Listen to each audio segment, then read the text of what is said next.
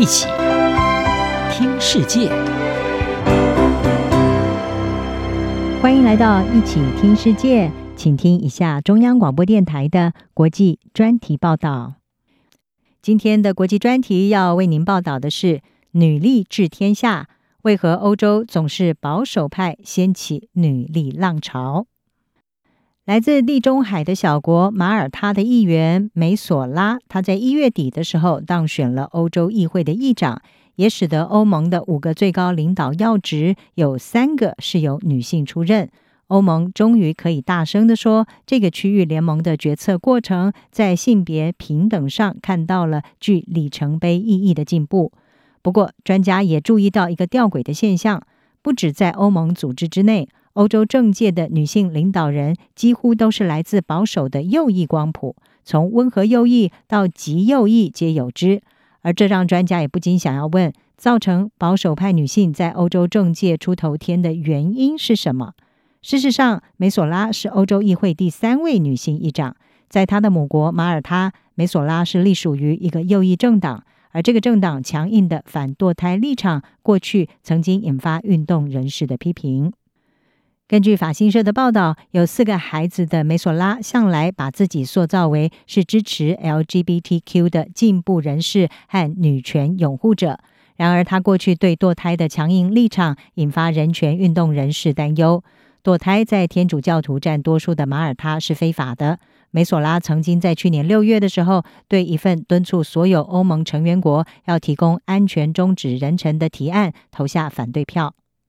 除了梅索拉，另外两位来自保守派背景的欧盟高级官员是欧盟执委会的首位女性主席范德赖恩和欧洲央行的总裁拉加德。美国政治新闻媒体 Political 的欧洲版就指出，这表示欧盟里面所有女性领导人都来自同一个背景，他们都隶属于欧盟最大的跨国中间偏右政党欧洲人民党。而尽管这个政党现在被视为是温和派。在过去，它包括了推行侵蚀性别少数法案和严格禁止堕胎法的匈牙利执政党青年民主党。其实，保守派女性掌舵政界也不是新的现象。Political 欧洲版就回顾历史指出，除了几个北欧社会民主主义国家之外，在欧洲掌握真正决策权的女性，无论是政党或者是政府领导人，几乎都是来自右翼光谱。而这个潮流之始，就是有“铁娘子”之称的英国前首相柴契尔夫人，还有主政十六年的前德国总理梅克尔，是另外一个著名的例子。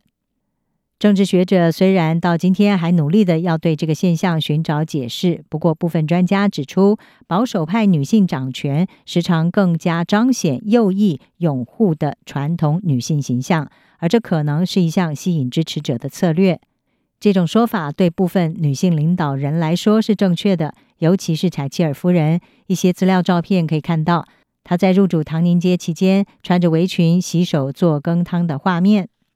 而另外一位以传统母职形象著称的是有七个小孩的欧盟执委会主席范德赖恩。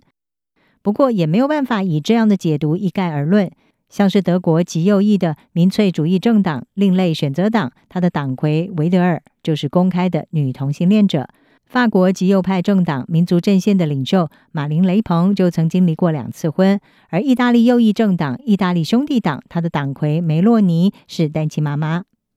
但是，不管是来自温和的右派，还是极右派，或者是展现出各种不同的职业母亲的形象。这些女性榜样有赢得越来越多女性选票的趋势。以意大利为例，在二零一八年大选支持梅洛尼代表的意大利兄弟党的人，有一半以上是女性，比二零一三年的百分之三十七点五要大幅的提升。而在法国，根据一项二零一八年的调查，角逐二零一八年法国总统大选的马林雷鹏，他获得的女性支持和男性支持者相当。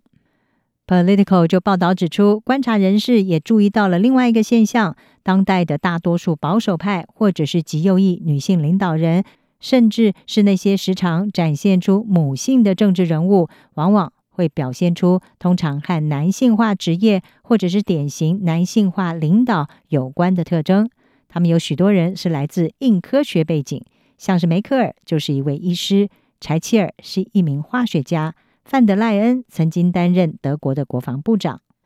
在学者仍然努力的要为欧洲政界右翼女性的成功找到解释的同时，专家们是提醒：现在该是欧洲进步派加紧采取行动，缩小领导阶层明显的性别差距的时候了。欧洲人民应该要多加鼓励进步派女性领导人能够成为更有力的平等倡导者，而且是代表所有女性的利益。当选欧洲议会议长的梅索拉，她在先前的当选演说当中就保证，她将会支持议会中的多数派观点，而不是她自己对于生殖权利的立场。至于她会不会付诸实行，将持续的受到关注。以上专题由央广编译，张雅涵撰稿，还请播报。谢谢您的收听。